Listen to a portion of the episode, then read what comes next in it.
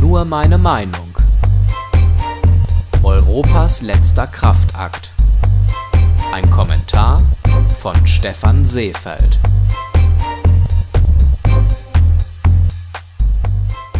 Innenminister Horst Seehofer provoziert seit einigen Wochen mit der Androhung eines politischen Alleingangs.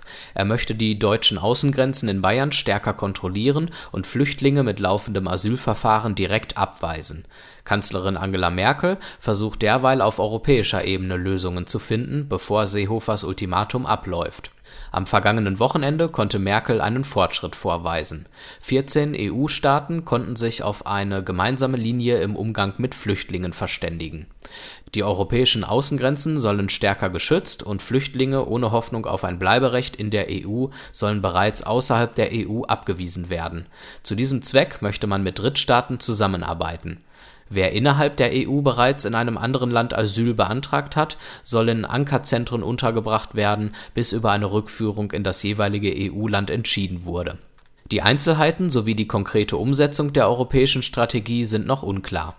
Während man in der CSU wesentliche Forderungen als erfüllt betrachtet, zeigt man sich in der CDU zufrieden darüber, dass eine Einigung auf europäischer Ebene erzielt wurde.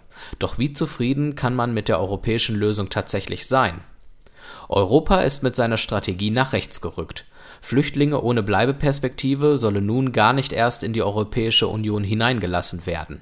Wie man sich die Ankerzentren vorstellen kann, ist indes noch ungewiss. Möglicherweise werden sie mit Gefängnissen vergleichbar sein, weil es für die dort unterzubringenden Flüchtlinge Auflagen geben soll, damit diese in den Zentren verbleiben. Wie dies unter menschenwürdigen Bedingungen und unter Achtung unserer Gesetze funktionieren kann, ist noch unklar Weiterhin ist unklar, wie lange sich Flüchtlinge in den Ankerzentren werden aufhalten müssen. Die Rückführung in die anderen EU-Länder beruht auf Freiwilligkeit. Die Verfahren könnten sich also hinziehen oder sogar scheitern Europa versucht momentan, in kürzester Zeit eine Asylpolitik nachzuarbeiten, die in den letzten Jahren auf der Strecke blieb.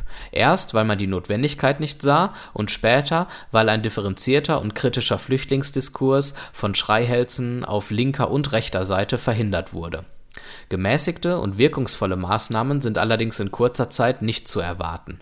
Und so setzen sich dieser Tage die radikaleren Ideen in der Europäischen Union durch die CSU kann die Übereinkunft aus Brüssel daher zu Recht als Erfolg feiern.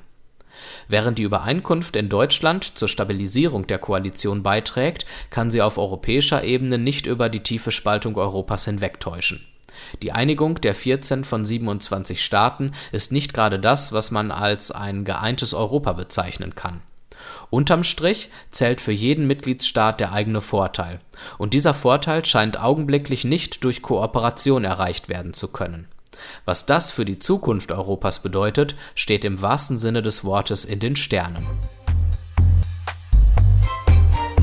Alle Folgen von Nur meine Meinung gibt es als Audiopodcast und als Text auf www.stephanseefeld.de.